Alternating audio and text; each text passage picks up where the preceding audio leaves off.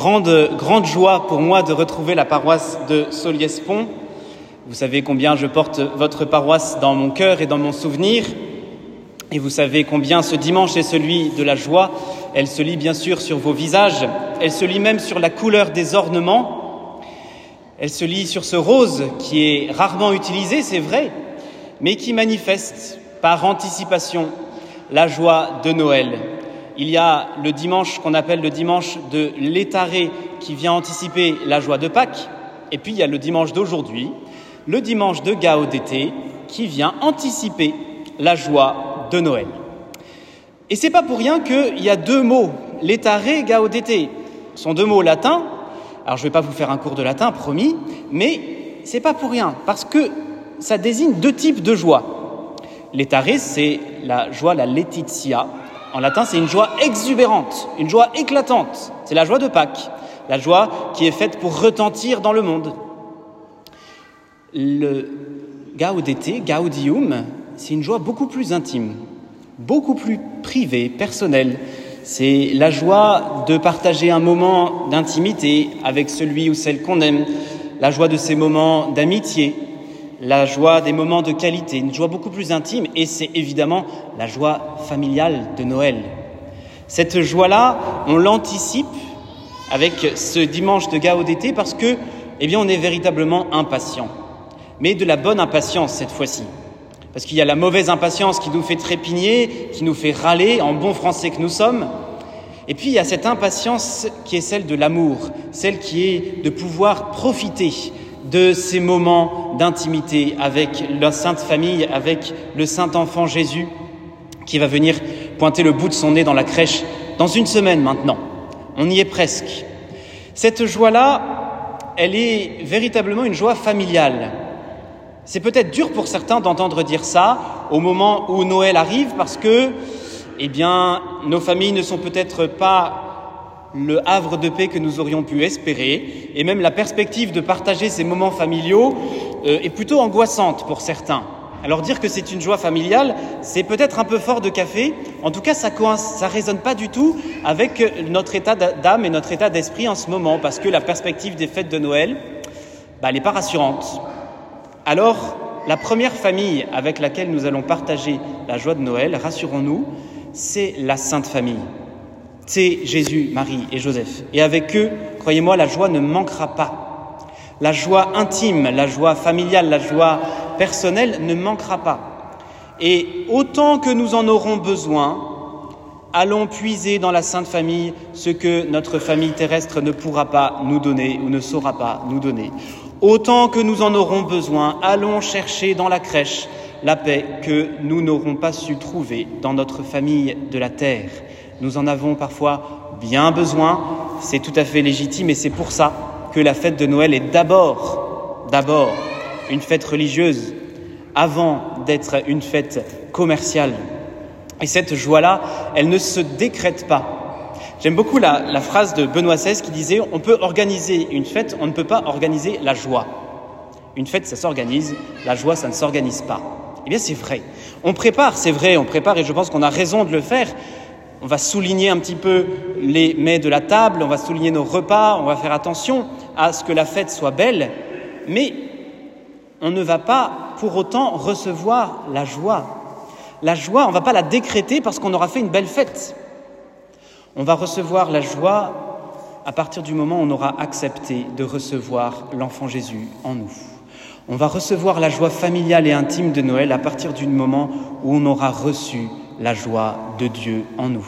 À partir du moment où on aura été capable de passer quelque temps au pied de la crèche et de, se laisser imprégner par la joie familiale, la joie de la Sainte Famille.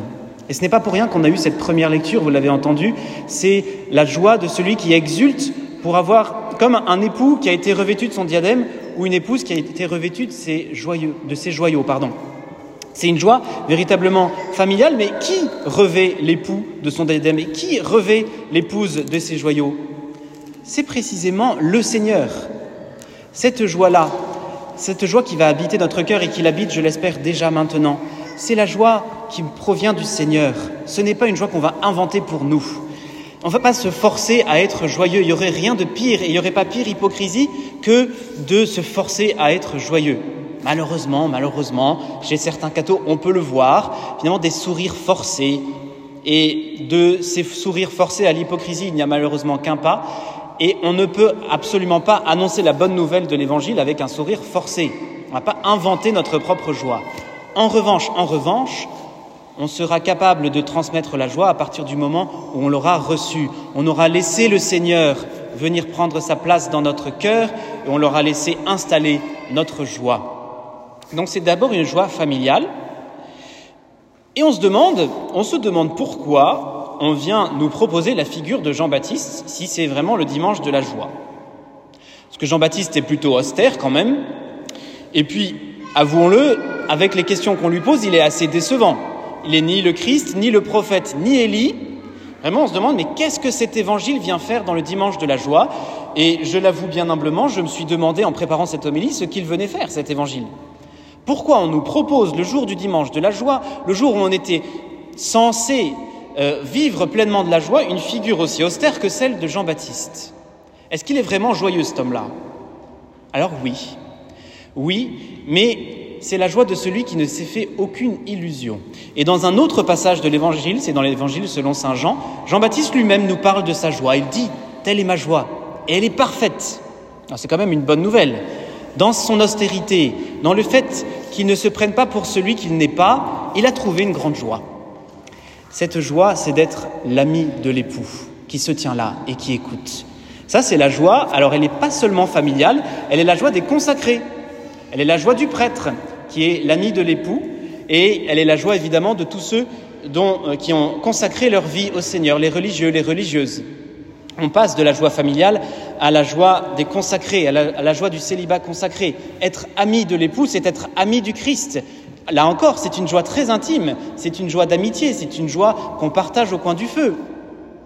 Mais c'est une joie incroyablement profonde.